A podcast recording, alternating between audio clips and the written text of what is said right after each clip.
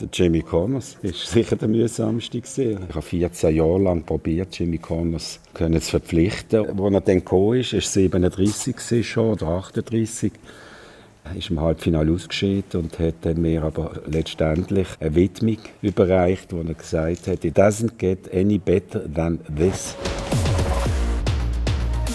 Ich habe daheim in meinem Zimmer immer zu Wissendorf nachgespielt. Also ich habe die Spieler genommen, die, die haben mitgespielt Das war ja dann gegeben. Gewesen. Dann habe ich aber neu ausgelöst für mich. Also einfach auf einen Zettel geschrieben, in einen Topf hier ausgelost ich habe dann das so gemacht, ich habe dann ich meine, einen Nachbarin gehabt, einen Stock weiter unten dran, die war sehr verständnisvoll. Gewesen. Ich habe immer im Softball Tennis gespielt, in meinem Zimmer, einfach gegen die Wand. Das heißt, wenn ich gegen die Wand serviert, dann bin ich der Spieler 1 gewesen, und dann der nächste Ball war der Spieler 2 und dann der nächste Ball wieder der erste. Der und so habe ich dann zählt und ganze Match gespielt, das ganze Tableau durchgespielt, also effektiv. 16 Erstrundenmatch, 8 äh, Achtelfinals und so weiter. Und dann am Schluss war Lasse Glendl, ich weiß nicht mehr, wer gewonnen hat. Wissen über Sportthemen, wo es reden gibt. Das ist die Aufwärmrunde, der Podcast von SRF Sport.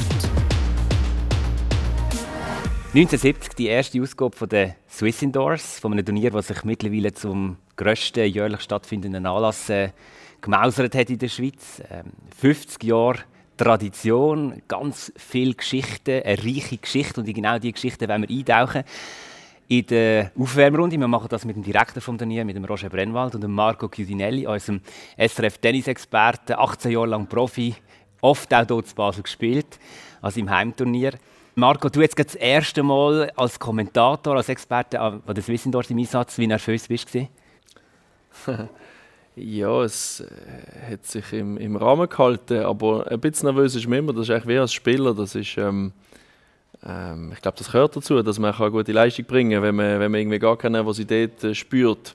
Nicht nur vor dem Kommentieren, sondern ich habe ja mit Carlos Alcaraz gestern auf dem Platz das Interview machen. Und es ist klar, wenn man auf, auf dem Platz läuft in Basel, ich bin immer, auch als Spieler, äh, habe ich auch immer eine Nervosität gehabt und auch gestern, aber ähm, es hat sich dann gelegt, als ich gemerkt habe, äh, er war offen gewesen, um etwas zu sagen. und das ist immer schön, wenn man sieht, der, der, der Spieler, der mit ihm redet, ist ja dann immer der Sieger und das hilft dir. Die sind meistens dann relaxed und, äh, und geben einem ein gutes Gefühl und das hat er und dann ist es gut gegangen. Roger Brennwald, wir kennen uns schon ganz lange und darum sagen wir uns auch du. Äh, ich weiß, das ist dir wichtig, dass wir uns du sagen und darum machen wir das da im äh, Podcast. Äh, ich kenne dich schon relativ gut, habe ich das Gefühl, und weiß, dass du auch nach 50 Jahren immer noch nervös bist. Bist es jetzt vielleicht noch mal sogar ein bisschen mehr gewesen, dieses Jahr? Kannst du das beschreiben? Nein, ich muss dich enttäuschen. Aber im Marco kann ich ein bisschen Trost zusprechen oder Mut. Es sind ja nur die ersten 50 Jahre schwierig, oder? Und deshalb hat er wahrscheinlich nur noch etwa, weiss nicht was, 30 Jahre vor sich, wo er nervös ist. Nein, also das habe ich schon längstens abgelegt, Nervosität, weil es ist ja eine Achterbahnfahrt gewesen, die 50 Jahre und äh, man lernt auch zu akzeptieren äh, und umzugehen. Mit, aber ganz äh, ehrlich, du Deppel ist dann gleich nervös hin und her, bevor es dann tatsächlich auch losgegangen ist, oder? Ja, aber das Deppel allein, das, ist, das, ist, das äh, zeigt nicht mein Innenleben. Mein Innenleben ist wirklich ganz anders. Das heisst, ich widme mir, ich meine, dass ich mit den Details widme, das ist klar und dass ich äh, äh während dem Turnier fast einen 24-Stunden-Job habe, das, ist, das gehört zum Business. Aber apropos Nervosität, nein, man legt sie ab, weil man hat doch irgendwie eine Aufgabe zu erfüllen und muss auch souverän sein. Und äh, Erfahrung habe ich nur, weil ich eigentlich das nicht das erste Mal mache. Und von dem her denke ich, äh, haben wir den Apparat im Griff. Das sind ja um die 600 Leute, die in der Organisation mithelfen, mitschaffen. Und das ist das grösste Kapital, das ich habe, nebst der Tradition. Äh, ich äh, schlafe eigentlich ruhig. Das klingt gut. 50 Jahre, 3000 Profis, du kennst die alle, du hast die alle gesehen, dieser langen, langen Geschichte. Und hast vorher eigentlich gerade einsteigen damit, oh, das ist die lustig, lustigste Geschichte, äh, die sich hier je zugetragen hat. Was ist das für eine? Die musst du uns jetzt schon erzählen. Ja gut, wir müssen schon auf den Anfang zurück. Ich werde ja immer wieder gefragt, ja, wie bist du überhaupt auf die Idee gekommen, dieses Turnier zu organisieren? Und da muss ich sagen, da ist mitschuldig mein Dienstkollege. Ich bin Panzergrenadier. Gesehen. Zum Auch Glück, das noch? zum Glück gesehen, weil die hohen Schuhe haben mir gar nicht gepasst. und bin ja gleichzeitig noch zu dieser Zeit in der Handballnationalmannschaft und ich habe eigentlich nicht verstanden, warum in Thun auf dem Waffenplatz wir alle davor gerannt sind, während ich eigentlich ein Hochleistungssportler sind.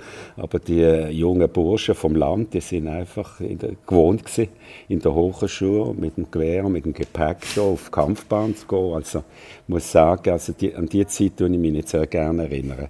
Aber sie hat, ist natürlich ein Schlüsselerlebnis, weil ich meinem Bettnachbar gesagt habe, du bist ein toller Tennisspieler. Ich bin eigentlich sehr unbegabt gewesen. Äh, und habe gesagt, du bist ein toller Tennisspieler, äh, man sollte doch unbedingt eine Tennishalle bauen, weil es hat keine. Es hat eine Unmenge von Plätzen von außen, aber in Basel hat es nur einen Platz in der Mustermesse, dort habe ich einmal gespielt, bei minus 2 Grad. Und ich musste Händchen äh, anlegen und vor allen Dingen hat es noch Dolen gehabt. Also wenn der Ball auf die Dolen gefallen ist, ist sie voller Karrenschmierung Und als ich aus dieser Mustermesse gekommen bin und ich habe 30 Franken gezahlt für die Stunde, habe ich gedacht, das darf doch nicht wahr sein. Es mangelt an Hallen. Und eben zurückkommen auf meinen Dienstkollegen, und ich gesagt habe, findest du nicht, dass wir eine Tennishalle bauen sollten? Hat er gesagt, ja, wieso kommst du auf die Idee? Ich sage, eben wegen dem, was ich jetzt gerade erzählt habe. Dann sagt er, ja, dann bau doch du eine Tennishalle. Ich sage, ja, wenn du kein Geld hast, kannst du keine Tennishalle bauen. Dann sagt er, kauf eine Ballonhalle. Die ist günstig. Und das ist eigentlich ein Ursprung von der Geschichte von der Swiss Indoors, weil ich bin heimgekommen, mein Vater gesagt, du, übrigens das Militär macht mir gar keinen Spaß ich kaufe jetzt eine Tennishalle und dann werde ich die betreiben, vermieten. Dann hat der Vater gesagt, los Bub, das geht gar nicht. Du weißt, du musst die Lebensunterhalt verdienen. Entweder tust du betteln, stehlen oder schaffen. Ich tue dir einfach empfehlen, dass du schaffst. Ich sage, ja, das mache ich ja. Ich tue dann die Tennishalle vermieten. Ich bin dann nur gleichzeitig noch Bankangestellter bei der BITS, also zum Glück. Aber nichtsdestotrotz, ich habe die Ballonhalle gekauft in Schweden. Ich war der Erste im Land, der so etwas aufgeblasen hat und das über einen bestehenden Platz gestülpt hat und dann vermietet. Und dann kommt natürlich das zweite Schlüsselerlebnis. Die besten Tennisspieler von der Schweiz sind Basler. Gewesen. Das war Martin Frösch, ein Heinz Grimm, Ernst Schori, ein Fred Jörger. Ja, am Ende der Saison habe ich das äh, Turnier organisiert mit all denen, die sich eingemietet haben in dieser Halle. Und siehe da, das ist schon ein hervorragend besetztes Turnier gewesen vor leeren Rängen, aber immerhin äh, aus dem heraus sind dann eigentlich zwei Sindros entstanden. Es ist verrückt, wenn man hier graben Kannst du dir das vorstellen? Also, du hast natürlich auch auf Plätzen gespielt, die mit einem Ballon überdacht waren, aber äh, die Zeit vorher, die hast du nicht mehr mitbekommen, oder? Du bist 1981 auf die Welt gekommen, das ist 10, 15 Jahre später.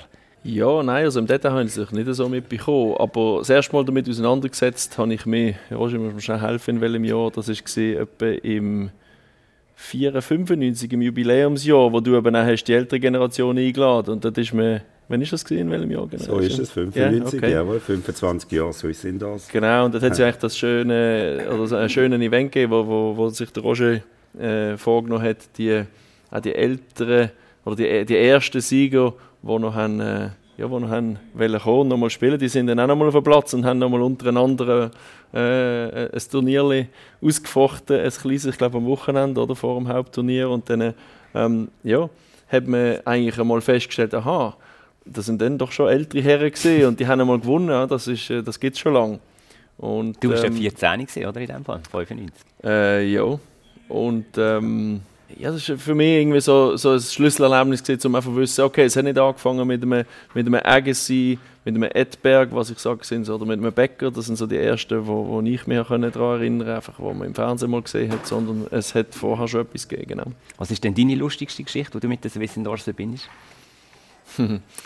ähm, ja, das ist, äh, Jetzt habe ich mir vorher eine überlegt und jetzt, jetzt, jetzt kommt es mir in den Sinn. Nein, los, es ist... Ähm, ich habe ganz viele schöne, nein, ich habe einfach ganz schön, viele schöne Erinnerungen. Jetzt eben nicht nur mal Spieler, sondern vor allem, ich denke natürlich äh, sehr gerne an meine Ballboy-Zeit zurück und ähm, äh, an die Autogrammjäger-Zeit, oder? Weil ich bin wirklich mit dem, dem Turnier aufgewachsen und man hat dann Welches war denn die begehrteste gewesen?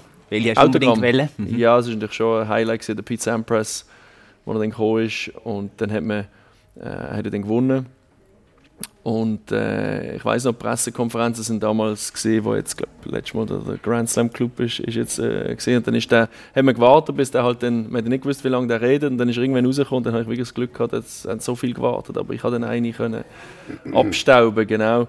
Hast wir ja, absolut. Ich habe ich ha damals ein Panini-Album, das gibt es nicht nur im Fußball, sondern im Tennis äh, gesammelt. Äh, und das ist komplett und das habe ich natürlich immer dabei gehabt. Das Lustige ist, ich habe das später, äh, als ich dann bei als Profi Top 100 gesehen, habe ich das Buch amigs mitgenommen. An Grand Slams und habe dann Leute, die Coaches waren, habe ich gesagt, hey, weißt du, ich habe noch das Buch von vor 20 Jahren, ähm, von vor 15 Jahren. Und dann haben die das immer lustig gefunden, haben es angeschaut und haben es auch noch unterschrieben. Und ähm, ja, und auch sonst, wir haben Stunden verbracht, amigs, äh, ähm, in diesen Zeiten als, als, als Kinder, gerade so viele Stunden von außen ähm, wie drinnen in der Halle. Also wir haben schon wollen Tennis schauen, aber die Unterschriften sind so wertvoll gewesen, dass wir amigs zwei Stunden sind auf draußen gestanden vor dem Eingang und haben gewartet, bis wieder ein Auto ankommt mit einem Spieler.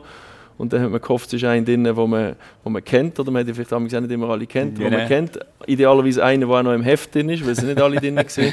Und äh, einer, der sich dann gütig gezeigt hat und aufs Rufen, aufs Schreien hat reagiert und schnell ist zu uns ans Gitter gekommen und hat eine Unterschrift gemacht. Ja, Handys, Selfies hat es damals ja noch nicht gegeben. Genau. Also ich fühle mich völlig zurückversetzt in diese Zeit. Ich habe das natürlich auch durchgemacht. Ich bin Jahr für Jahr hierher schon als Kind eingeladen eben vom Tennisclub Breitenbach oder äh, sonstigen Sponsoren, die die Kindernachmittage am Mittwoch organisiert haben.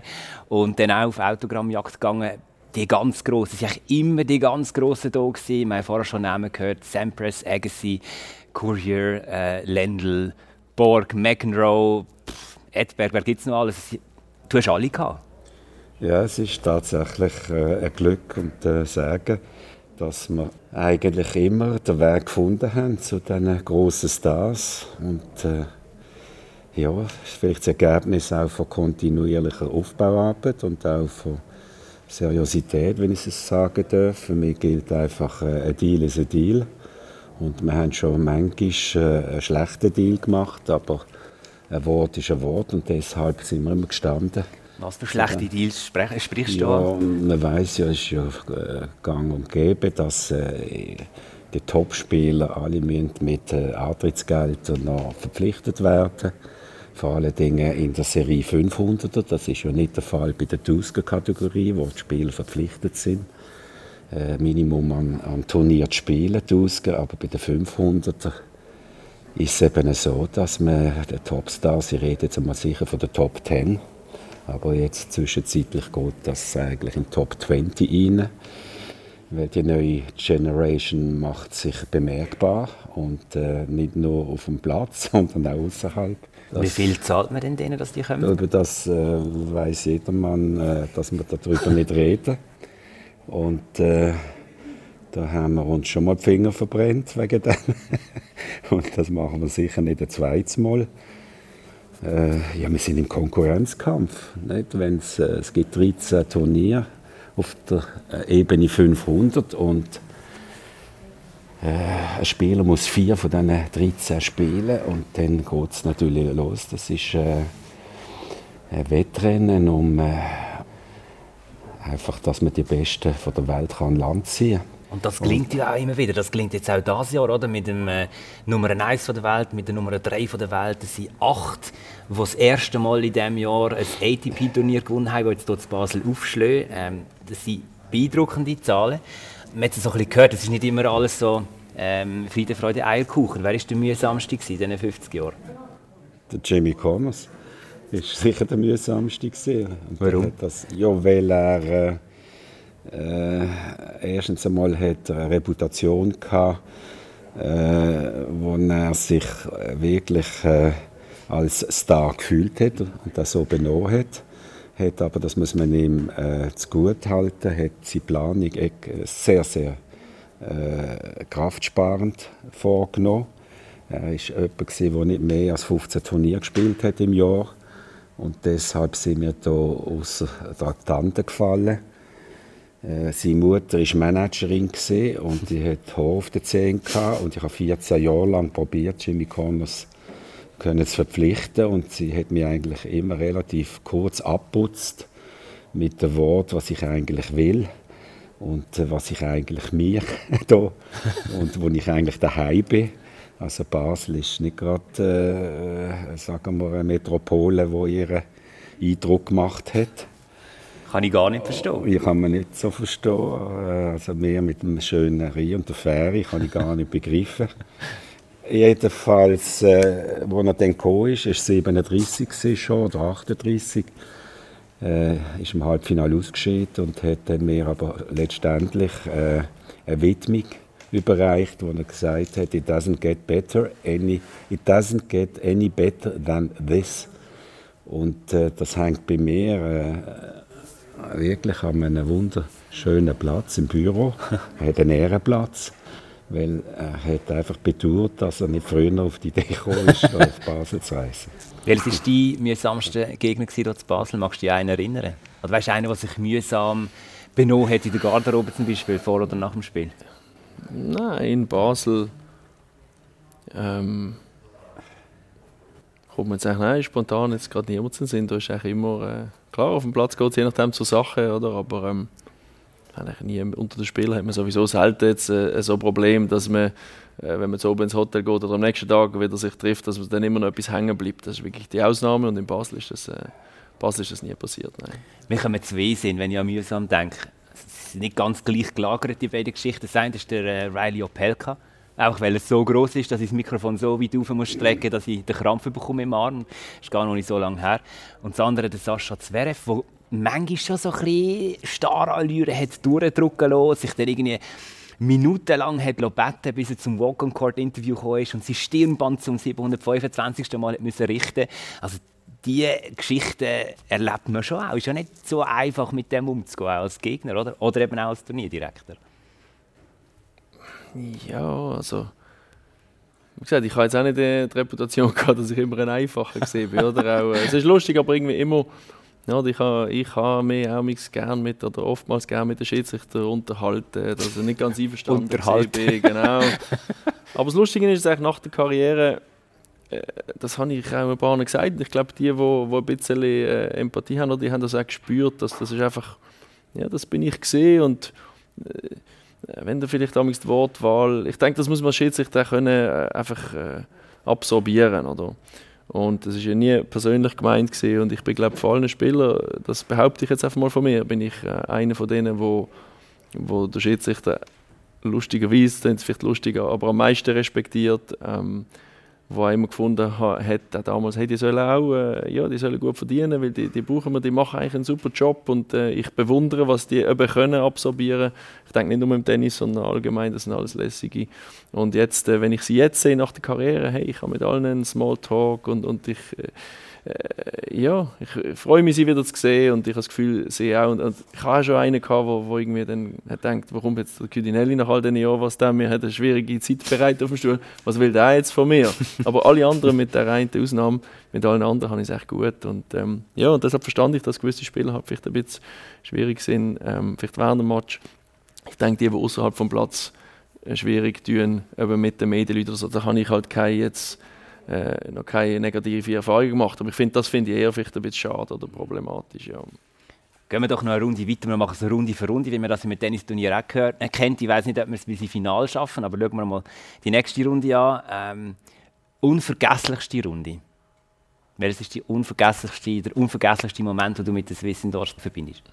Ja, das ist für mich natürlich der Halbfinale, oder was eigentlich ist. Ja ja, lang gespielt, äh, lange Karriere gehabt, trotz allem nur einmal, eigentlich nur, ja, einmal ein Halbfinale erreicht, dass ich das in 2009, Basel geschafft, genau, mhm. dass ich das in Basel geschafft, ist natürlich ein Highlight gewesen, dass ich gegen den Roger dann auch noch gespielt habe, eine spezielle Geschichte, wir, die zusammen aufgewachsen sind, die zusammen auch Ballboys gesehen sind hier in der Halle, ähm, ja, die sehr gut befreundet sind, einfach, ja, ich denke, es hätte eigentlich noch getoppt werden durch, äh, wenn es im Finale so weit gewesen wäre, anstatt im Halbfinale, aber es ist schon fast, äh, ähm, ja, es, für mich sehr speziell gewesen. Ich, ich denke für ihn auch und ähm, ja, ich hoffe die auch, Roger. Ja.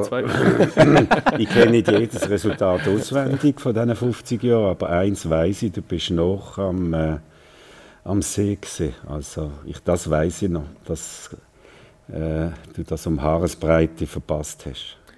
Ja, es ist einfach, einfach das zusammen rauslaufen auch und einfach eben, nachdem man ja gewusst hat, was man schon alles erlebt hat. Nicht nur an der Swiss, wir haben so viel zusammen erlebt, auch äh, in den Basler, wir haben ja in allen Basler Tennisclubs schon gespielt und Juniorenmeisterschaft und, und Bambino Bären Cup und meine, da kennst du alle Plätze und ähm, ja, in Basel ist einfach so getront einfach ein Anlass, oder? Eigentlich natürlich in der ganzen Schweiz auch, aber vor allem als Basel, als Kind, äh, weiß ja jetzt vielleicht noch nicht, was läuft in, oder als 6-, 7-Jähriger weiß jetzt noch nicht, was läuft in Lugano, in Lausanne, in Luzern, in Zürich, da gibt es einfach Basel und erst später merkst du, aha, das ist eigentlich nicht nur in Basel äh, der Big Thing, sondern eigentlich in der ganzen Schweiz mhm. und, und auch eins von der, von der Top, Top-Events in ganz Europa. Aber damals als Kind ist einfach das Basel ist die absolute Königsdisziplin. Ich habe mir gar nicht vorgestellt, dass ich überhaupt einmal spielen kann und dass man das dann eigentlich zusammen mit jemandem, wo man zusammen aufgewachsen kann, teilen äh, wo aufgewachsen ist, kann teilen in einem Halbfinale. War sicher speziell. Gewesen. Ähm, einfach so auf den Platz laufen, genau, ich sage. Deshalb sage ich also aufs Platz, aufs Platz laufen, auf den Platz laufen und, und, und den Match zu spielen. Ich habe ja verloren, deshalb ähm, aufs Platz laufen und, und der Match, die Competition, das ist schön gewesen. Plus hätte ich natürlich lieber gewonnen, das, äh, das verleugne ich nicht. Genau. Also mindestens der erste Satz ist knapp gewesen. Im Tiebreak ist der, glaube ich, zugunsten vom Federer ausgegangen. Wenn wir so bei den unvergesslichsten Momenten sind, ich weiß, du kannst wahrscheinlich Dutzende dieser Momente rauspicken, aber welche schwirrt dir gerade durch den Kopf? Also ich muss doch noch mal in die Vergangenheit zurückgehen, obwohl eigentlich die Zukunft nicht in der Vergangenheit liegt, aber wir haben einfach etwas noch äh, übersehen. Wir haben über Ballonzeit geredet und dann kommt aber das zweite entscheidende Schlüsselereignis. Und das ist, äh, hat sich ereignet in Paris, in Roland Garros, in der Garderobe. Man muss sich mal vorstellen, dass ich vor dem Match von Björn Borg darf in die Garderobe gehen, darf sogar den Björn Borg beim Schuhbinden noch ansprechen und mich Hast vorstellen. Nicht gebunden, oder? Nein, ja, aber es hat nicht viel gefällt. Und ich habe mich vorgestellt, dass Roger Brennwald bis 27 war und er 18. Schon Wimbledon-Sieger, wenn ich mich gut erinnere, oder das Jahr drauf. Und ich habe ihn gefragt, das erste Mal habe ich mich entschuldigt, dass ich ihn störe, aber es hätte ihm gar nicht ausgemacht. Und ich habe gesagt, was muss ich denn machen, dass ich ihn nach Basel kann, äh, holen kann. Dann hat er gesagt, ja, was mache ich in Basel? Was machst du da in Basel? Ich habe gesagt, ich organisiere Tennisturnier. Und er war verblüfft, gewesen, dass ein junger Bursch, ich hatte dort auch noch lange Haare, gehabt, nicht so lockig wie er, aber immerhin, auch blond.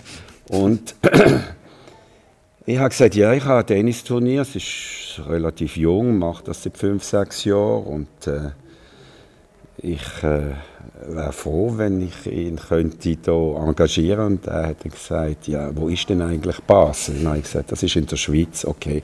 Auf das aber hat er gesagt, soll ich mich in Verbindung setzen mit dem Ian Todd. Das war sein Manager in der Gruppe McCormack. Was ich dann auch gemacht habe. Und dann, um das kurz zu fassen, äh, hat der Ian Todd gesagt, wenn du den Björn Borg je am Start willst, haben, äh, dann führt das nur über eine Exhibition. Und die Exhibition habe ich tatsächlich veranstaltet, obwohl sie eigentlich verrufen waren. Sind also ein, Show, ein Showmatch? Noch, ist ein Showmatch, sind eigentlich heute auch noch verrufen.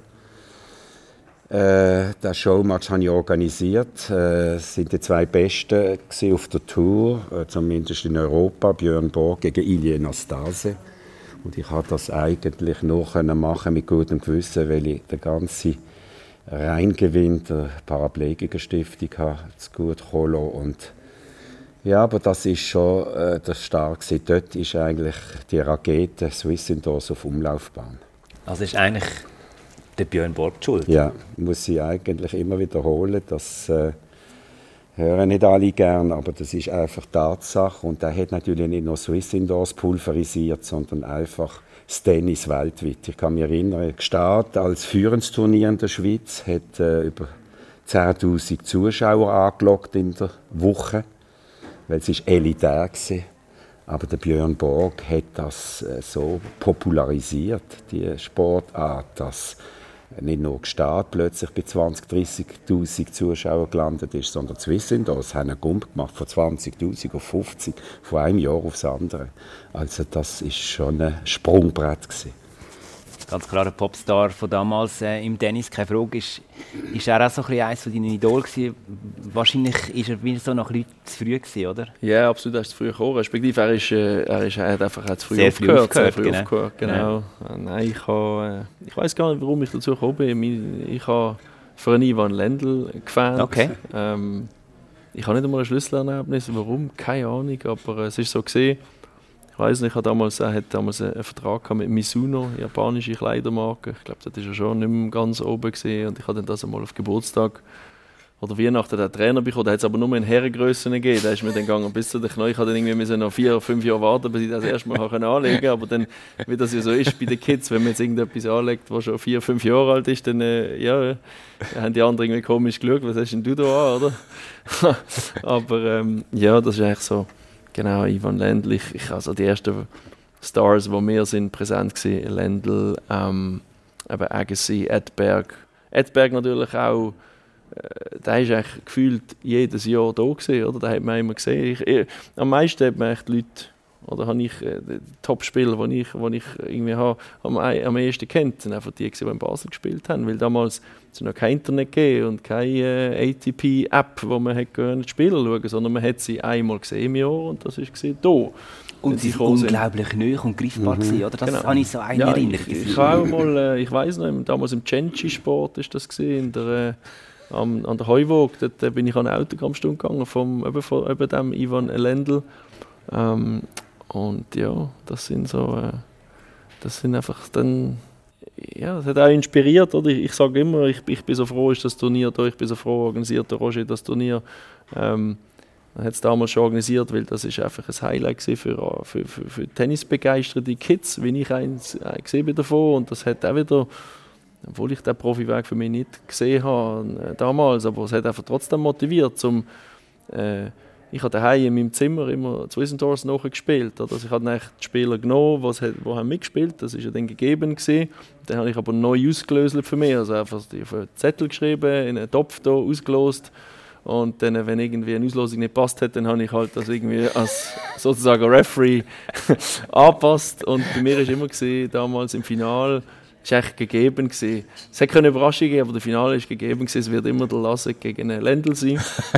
Und äh, ich habe dann das so gemacht, ich hatte dann gegen- ich meine, eine Nachbarin, gehabt, einen Stock weiter unten dran, die war sehr äh, verständnisvoll. Gewesen. Ich habe immer im Softball Tennis gespielt, in meinem Zimmer, einfach gegen die Wand. Das heißt, wenn ich habe gegen die Wand serviert, dann bin ich der Spieler 1 gewesen, und dann der nächste Ball ist der Spieler 2 und dann der nächste Ball wieder der erste. Der und so habe ich dann zählt und ganze Match gespielt, das ganze Tableau durchgespielt. Also effektiv. 16 Erstrundenmatch, 8 äh, Achtelfinals und so weiter. Und eben, ich, ich habe das noch irgendwo daheim oder meine Mutter hat es nicht, ich weiß noch genau, wie das aussieht. Mit Bleistift habe ich das Tableau nachgezeichnet mit dem Strich und dann am Schluss ist es Lasse Glendl. Ich weiß nicht mehr, wer gewonnen hat, das muss ich ehrlich sagen. Aber der eine oder der andere. ist eigentlich schade, Marco, dass es dort noch kein Turnier gegeben hat mit Softball. Sonst hättest du, wärst du sicher auch mal als Turniersieger hervorgegangen. Nein, das ist wirklich, äh, ja, ich habe das wirklich, die Swiss das gelebt, schon wirklich als ganz jung. Ja, das spürt man. Also. Machen wir vielleicht noch eine Runde. Die äh, peinlichste. Was war einer der peinlichsten Momente für dich, Roger, mit äh, Swiss? Oder unangenehm? Ja gut, das gibt auch Enttäuschungen. Das Ereignis, das eingefahren ist am meisten, nebst vielen anderen, ist äh, Verletzung, die sich den Albandian eingefangen hat, eine Stunde vor dem Finale. Beim Aufwärmen, äh, die Nachricht, äh, wo mich wie ein Blitz getroffen hat äh, im Turnierbüro, hat natürlich mich veranlasst, alle Hebel in Gang zu setzen, um zu überlegen, was lässt sich da machen.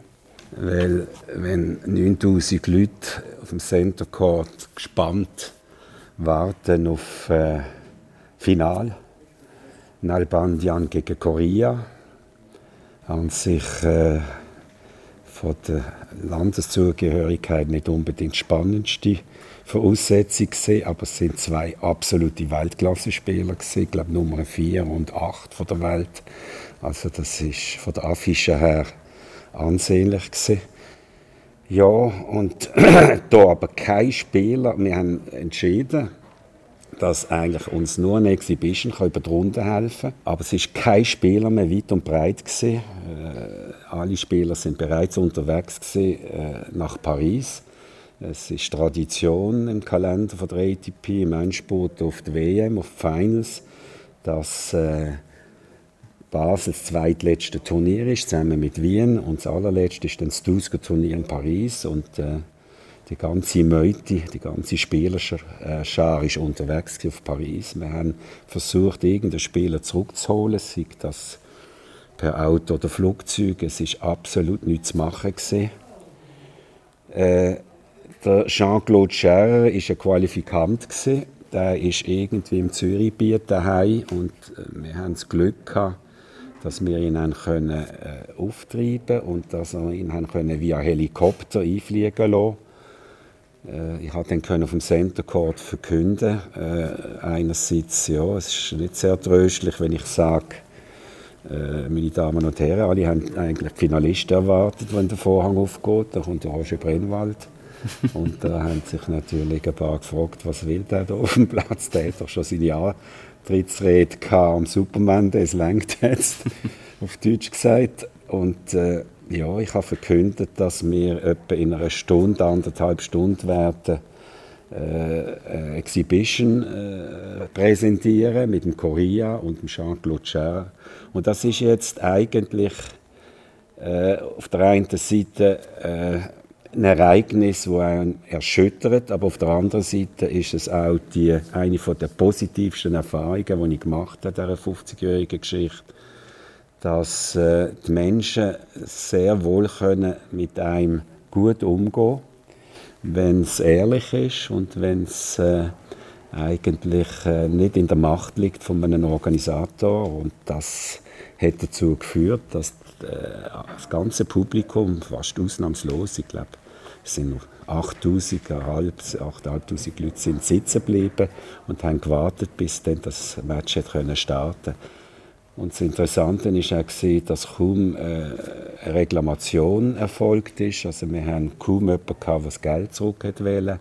Ich musste sagen, also Chapeau, da kannst du nicht nur äh, äh, schimpfen die ganze Zeit, sondern da musst auch wirklich äh, dankbar sein, dass, äh, dass äh, die Menschen können, wenn es dir mal nicht so gut geht, dass sie dir können helfen oder können Verständnis finden Hast du auch ein Telefon bekommen?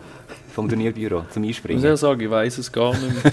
Ähm, Wäre ja durchaus möglich gewesen, oder? Ja. Ich weiß, dass ich nicht mehr in der Schweiz war. Ich, ja. hatte schon in, ich weiß nicht mehr, ich hatte schon in England gespielt, wo das passiert ist. Ähm, aber äh, ja, das ist äh, überraschend gekommen. Ja. Aber das ist halt einfach, kann einfach immer passieren. Oder wenn es halt der Finale ist, ist es halt einfach unglücklich. Wahrscheinlich äh, hätte es sogar schon das sonst auch mal irgendwo gegeben. Ich weiß es nicht. Aber ähm, ja, schön zu hören, oder, dass dass das die Leute angenommen haben trotzdem. Und wie gesagt, das ist natürlich nicht der, der, der Fehler von einem Turnier. Da ist man einfach eigentlich hilflos ausgeliefert. Und äh, ganz kurz, vielleicht schnell noch meine grösste Enttäuschung. Das war für dich wahrscheinlich auch ein Highlight gewesen, Roger. Aber äh, ich, äh, das war beim Boris Becker, wo er nicht können antreten konnte. Einmal ist er auf. Und ich bin eigentlich kein Becker-Fan. Ähm, wir wachsen hier in Basel auf. Wenn, jemand gegen die Deutschen shootet, sind die meisten gegen die Deutschen. Obwohl ich habe zwei in Deutschland gelebt und äh, die, die, Mehrheit von guten Freunden, die ich habe, die nicht Schweizer sind, sind eigentlich alle Deutsche und ähm, fühle mich super wohl in Deutschland. Aber man hat das in Basel einfach irgendwie ein bisschen und ich habe nie mit dem Bäcker mitgefiebert, aber dann hat man gemerkt, wo der auf dem Platz ist und, äh, und hat gesagt, äh, er kann leider nicht spielen, als ich verletzt habe, ich gemerkt, was der für eine Aura hat und ich hatte damals sogar, äh, sogar eine Träne in den Augen gehabt, wo der nicht gespielt hat, also tatsächlich. Ich weiß nicht, welches Jahr ist das war, aber ich war schon Ballboy in diesem Jahr, ja. den 90 irgendwann, oder? Ja, einfach plus minus halt irgendwie, das war auch für mich eine riesige Enttäuschung weil ich, äh, ja, weil der Bäcker ist so, ich bin, der ist mir wirklich beeindruckt in dieser Woche, weil ich eigentlich eben den mal von hoch äh, kennengelernt und äh, ich habe seither ein paar Menschen so kennengelernt, wo man einfach, wenn man irgendwie neben ihnen ist oder die laufen an einem vorbei, dann irgendwie spürt man, das ist irgendwie jetzt ein Special Person und der Bäcker ist das gesehen für mich damals äh, in dem Jahr. Ja, aber apropos Bäcker, gibt es natürlich eine Episode bei uns, wo auch in die Geschichte eingegangen ist. Also äh, Tirjak, wo der Boris Becker früher übernommen hat, äh, unter die Fittich genommen hat, schon mit 16. Gleichzeitig auch Manager war von Guillermo Villas. Da ist äh, der Tirjag auf mich zugekommen, kurz vor dem Turnier, und hat gesagt, er möchte gerne fragen, ob eine Wildcard offen ist für den Villas. Und ich habe gesagt, ja, da muss ich nicht zweimal überlegen. Also zum Glück war noch Wildcard frei, gewesen, es war Nummer 4 von der Welt. Ich habe ihm die zugesprochen, es sind noch Zeiten gesehen. Und ein paar Tage später kriege ich das Telefon vom Tirjak, wo sagt, los, Entschuldigung, äh, du solltest noch eine Wildcard du parat haben für äh, einen Spieler namens Boris Becker. Er hat gesagt, noch nie gehört. Er sagt, ja, du willst dann noch hören von ihm. Also ist, kannst du jetzt mir eine Wildcard geben, zweite? Ich sage, nein, unmöglich, sind alle vergeben. Dann hat er gesagt, machen wir Folgendes du gehst jetzt, hast du noch Wildcard für die Qualifikation? Dann sage ich, ja, das habe ich. Da kann ich Boris Becker eine Wildcard geben, das kann ich machen. Dann sagt er, nein, das machen wir nicht so. Wir tun jetzt den Guillermo Vilas in Qualifikation und der Boris Becker kriegt jetzt eine Wildcard im Hauptturnier. Und das ist etwas Unglaubliches, das sind Geschehnisse, die vergisst man nie mehr. Vor allen Dingen, zum einen hätte Guillermo Vilas in der Qualifikation einen Matchball abwehren hat er dann nicht abgewehrt, hat er nicht einmal können mitmachen im Hauptturnier. Also er hat sich dann durchgemetzelt und ist dann äh, sogar im Finale gegen McEnroe.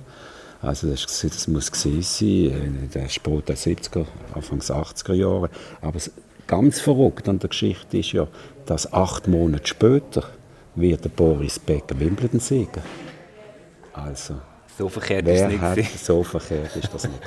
Ja. Übrigens wissen wir mittlerweile dank dem flüssig recherchierenden Produzenten auch, dass das Vorfeld von Boris Becker im Halbfinale 1995 war. Also ausgerechnet in dem Jubiläumsjahr, 25 Jahre Swiss Indoors. No, wo, ja, man noch muss noch wo man noch muss anfügen dass in dem Vorturnier, das der Marco erwähnt hat, sind äh, doch alle Sieger mit ganz wenigen Ausnahmen von den 25 vorangehenden Jahren am Start gewesen. Und das Interessante ist auch wieder eine Story, die uns entgegenkommt, ist, dass der Jimmy Connors das Jubiläumsturnier gewonnen hat. Und so gesehen ist er in den Annalen von der Swiss Indoors Geschichte. Und äh, im 1995 haben wir zwei Sieger aufgeführt. Jubiläumsturnier Jimmy Connors, das normale Turnier Jim Courier. Schön. Marco, du hast ganz viele Verpflichtungen und darum ganz transparent. Hast du noch fünf Minuten? Dann können wir nämlich noch kurz auf die Aktualität sprechen. Sehr schön, danke schön vielmals. Eine Frage, die mich sehr umtritt und die ich unbedingt stellen ist, weil wir es von Galionsfiguren hatten, vermisst ihr den Roger Federer? Jetzt hier, explizit an der Swiss Indoors. Ja, dass er nicht spielt, ist ja klar gewesen. Äh, durch das ich jetzt natürlich hier diese Woche der Experte sein für das SRF und auf dem Platz die Interviews führen, hätte ich es natürlich noch spannend gefunden, ähm, Infos, Mikrofon zu bekommen. Aber wo dann rausgekommen ist, dass, dass, ähm, dass das nicht wird stattfinden ja, das ist wie, dann, dann äh, gibt es einen, äh, einen Mindshift, also man tut sich auf das äh, fokussieren, wo, wo, wo, wo machbar ist und äh, ich denke, das gestern im Fernsehen gesagt, oder ich denke, das größte ein Kompliment, wo, wo ein Spieler im, im Roger kann machen kann, ist, er kommt auf Basel und das ist beim Carlos Alcaraz, beim absoluten neuen kommenden Superstar, äh, denken alle. Und der ist da und ich habe mich gestern auf diesen Match gefreut. Ähm, bin froh, dass er gewonnen Bist ja, nicht der Einzige, Und äh, ja, und deshalb stellt sich jetzt echt die, die Frage, äh, ja, stellt sich eigentlich nicht die Woche. Ja, ist, äh, so ist es. Stellt sie sich wirklich nicht?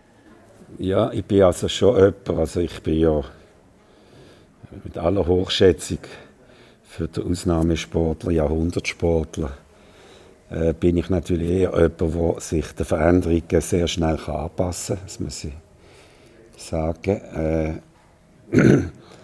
äh, gezwungenermaßen. Es bringt das Geschäft mit sich. Äh, wir schauen aber in Dankbarkeit zurück, äh, aber nicht in Wehmut sondern in Demut. Und äh, es ist jetzt einfach so, dass äh, es beginnt eine neue Ära. Ich bin mit meinem Team gefordert, dass wir äh, das Tennis äh, wieder beleben in der Breite, weil das sich alles sehr fokussiert hat auf Roger Federer in den letzten 15 Jahren. Und äh, ja, es führt kein Weg daran vorbei, dass wir schon werden mit der Next Gen Zukunft angehen. Und Next Gen heisst die Spielergeneration. Wir haben acht von den zehn grössten Talenten, die die Welt jetzt im Moment kann, äh, oder hervorgebracht hat. Die sind hier am Start in Basel. Die sind alle um die 20, die figurieren alle unter den Top 30, 40 von der Welt. Äh, letzte Woche hat es drei große Turniere in Antwerpen, Stockholm und in Neapel. Und drei junge, 19, 20, 21-jährige, Musetti, Oje Aliassime und der dritte ist der Rune, haben die Turnier gewonnen. Auch eine Situation, wie wir sie noch nie erlebt haben. Ja, wir freuen uns jetzt in der Organisation. Wir sind ein riesen Apparat von 600 Leuten. Wir äh, stehen jetzt zusammen und sagen, wir werden nicht nur Basler Tennisbewegung oder unser Turnier zu neuem Leben erwecken, sondern wir werden in der Schweiz neue Impulse setzen. Wir werden sicher sehr eng zusammenarbeiten mit Swiss Tennis, äh, damit äh, der Sport, der faszinierende Sport, dass der weiterlebt und äh, ich glaube, äh, da haben alle das gleiche Interesse. Und da gibt es ja Überlegungen, die im Raum stehen, auch zum Wegziehen von Basel. Mit dem kokettierst du schon ein bisschen, oder? nein, nein, ich mache äh, der Hinsicht keinen Spaß. Wer mich kennt, weiß, dass ich sehr ernst ans Werk gehe. Nach 50 Jahren muss man einmal die Standortfrage stellen. Und äh, wir sind auch am Evaluieren, offen gesagt. Was nicht heisst, dass wir äh, zögeln Wir wollen sicher nicht zögeln, wenn wir uns bewusst sind, was wir hier aufgebaut haben, dass wir unsere Wurzeln hier haben, dass wir uns hier daheim fühlen, ich insbesondere. Ich bin ja hier im Kindergarten und habe hier eine lange Weg Wegstrecke hinter mir und habe meine Weggefährten und Wegbegleiter alle hier. Selbstverständlich werden wir alles unternehmen, was in unseren Kräften ist, um hier zu bleiben. Aber nicht um jeden Preis. Das muss man jetzt einfach einmal auch äh, bei der einen oder anderen Gelegenheit darlegen. Wir sind äh, wirklich, äh, äh wir haben hier ein, frisch, äh, ein Dasein, äh, punkto Unterstützung, wo wo ihresgleichen sucht. Wenn man denkt, dass andere Städte Infrastrukturen gratis zur Verfügung stellen und dann noch äh, sonst äh, Subventionen leisten, wenn sie einen Anlass haben, wo äh, eine Ausstrahlung hat in, in der ganzen Welt und wo eine hohe Wertschöpfung hat, dann denke ich, geht es nicht einmal allein um Unterstützung, sondern es geht eigentlich um ein Entgelt wo man verdient für das, was man leistet. Und das ist ein riesen Unterschied, ob wir von Unterstützung reden, von der Politik oder selbst von der Wirtschaft. Wir reden von, von äh, Abgeltung für die Leistung, die wir erbringen. Und von was für einer Grössenordnung reden wir da? Ja, das sind, das sind äh, sicher äh, mehr als ein Batzen, weil äh, das Budget äh, das sind 18 Millionen, die man aufbringen muss. Und wir sparen an allen Ecken und Enden. Jetzt muss man sich das mal vorstellen. Wir sind fast doppelt so teuer wie der nächste teure Anlass in der Schweiz. Das kommt einfach daher, dass wir eine Halle haben, die immens groß ist. Eine wunderschöne Halle, nicht gegen die Halle. Aber die Halle muss man nicht nur mieten während drei Wochen, sondern zahlen, sondern man muss sie unterhalten. Man muss sie einrichten. Die Infrastrukturen fressen Millionen auf. Und wenn ich ein Fußballmatch organisiere, dann miete ich vielleicht das Stadion, das St. Jakobspark, aber die Infrastruktur steht. Wir investieren hier über zweieinhalb Millionen nur, damit man überhaupt kann die Leute empfangen kann, damit die Spieler können spielen können, dass wir eine Organisation stellen von 600 Leuten, die 19 Tage Ferien nehmen Das ist eine Herkulesaufgabe. Ja, das ist uns Preisgeld und so weiter und Appearance Fee und Marketing und Büro. Also das ist äh, äh, ein Backoffice. Wir sind gefordert, manchmal sind wir auch Federfilialen, oder? Wir haben für das noch keine Dankeschön gekriegt bis jetzt, oder?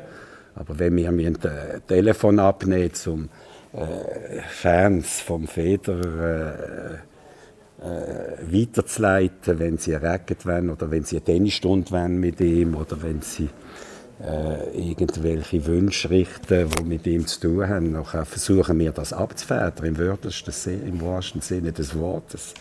Also, äh, statt jammern, weil das nichts nützt, habe ich nämlich auch schon festgestellt in diesen 50 Jahren. Äh, aber immerhin äh, sind wir motiviert für die nächsten fünf bis zehn Jahre. Das ist eine Etappe, die ich demnächst möchte, äh, festlegen möchte, sodass sich alle danach könnten richten Ich bin froh, aus Basler Sicht, und wir sind ja eine Basler Runde unter uns dreieig, fast Basler, nicht ganz, dass da äh, doch auch kämpferische, persönliche Worte äh, fallen vom äh, Roger Brennwald und dass der Wille da ist, das zu Basel zu behalten. Ich fände es natürlich jammerschade, das ist ganz ein persönliches Statement, wenn das Turnier wird wegziehen würde. Ich verstand aber auch, was die Überlegungen dahinter sind. Zum Schluss, welche Geschichte muss passieren, Marco? Was willst du gerne lesen, hören in den nächsten fünf Jahren rund um Swiss Indoors, wo dir Freude machen Was könntest du dir vorstellen? Ja, was, mich natürlich am meisten, nein, was mich natürlich am meisten würde freuen, ist einfach zu sehen, dass, ähm, eben, dass die nach Roger Area angenommen wird vom Publikum. Ich denke, das wird das Spannendste sein ab dem nächsten Jahr.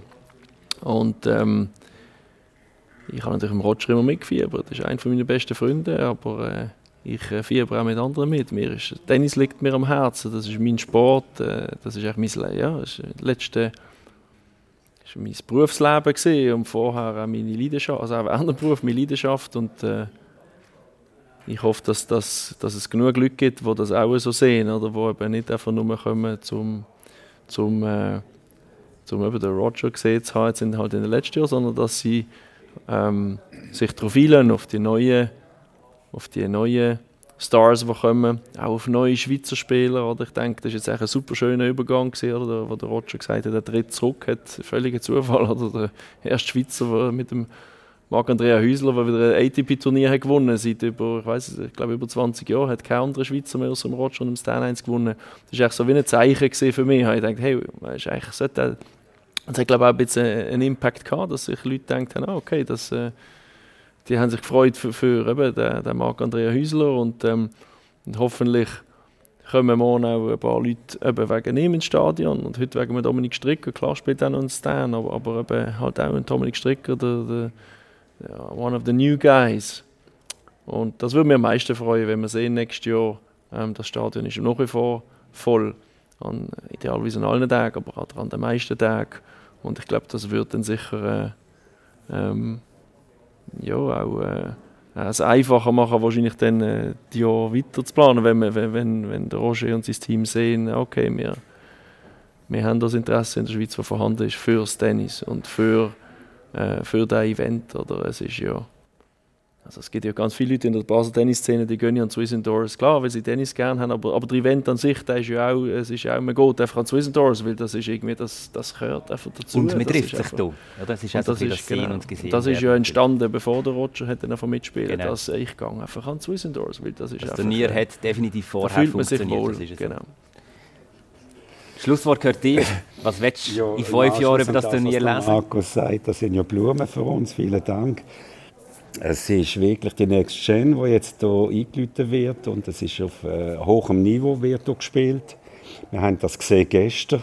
Jack Draper ist 20 aus Großbritannien, ist einer von diesen Shooting Stars und da führt kein Weg mehr dran vorbei. Und äh, das Faszinierende, ich wiederhole mich, ist äh, der Sport, ist Tennis und äh, mit welcher Wucht, mit welcher Athletik, mit welcher Präzision das gespielt wird, das ist einfach phänomenal. Und das ist ja nicht nur eine Entwicklung im Tennis, das ist einfach im, im Sport äh, allgemein wird auf, äh, in jeder Sportart äh, werden neue Trainingsmethoden entwickelt, Technologie macht Fortschritte, das Material etc. und Ernährung und, und, äh, und das Coaching und äh, das Psychologische und äh, Trainingsbedingungen und so weiter und so fort. Also äh, ich würde sagen, die Karawane zieht weiter und äh, Hoffentlich unter dem, im übertragenen Sinn. unter diesem Aspekt äh, äh, ja, äh, sehen wir hoffentlich gute Zeiten entgegen und äh, Ich äh, tue bei jeder Gelegenheit eigentlich wertschätzen, wer mir hilft, wer meinem Team hilft, wer uns begleitet, wer unsere Ideen teilt, weil äh, an Ideen mangelt es nicht. Und äh, wir haben immer, nicht immer einfache Zeiten gehabt. Äh, selbst zur Zeit von Roger Feder sind, sind nicht immer einfach gewesen, die Zeiten. Äh, es hat immer eine Kehrseite von der Medaille. Und äh, so gesehen, denke ich, sind wir gewappnet für die Zukunft. Das klingt gut. Es war sehr spannend. Dankeschön vielmals, dass ihr euch Zeit genommen habt, die Geschichte ausgraben habt. Und mir würde es freuen, wenn wir uns in 50 Jahren wieder in dieser Runde würden treffen Machen wir, oder? Ja gut, die Hälfte haben wir ja schon mal. Dankeschön vielmals. Äh, es war sehr spannend, Roger Brennwald, Marco Chiudinelli für eure Zeit. Nächste Woche gibt es äh, Sykora Gisler. Und äh, die Aufwärmrunde gibt es dann in zwei Wochen wieder dann zum Thema Unihockey Weltmeisterschaft. Und dir, liebe Zuhörerinnen und Zuhörer, dürft gerne abonnieren. Ihr wisst wie und wo. Danke vielmals fürs Zuhören. Aufwärmrunde. Moderation Olivier Bohrer. Produktion Reto Held. Projektverantwortung Jan Betzold.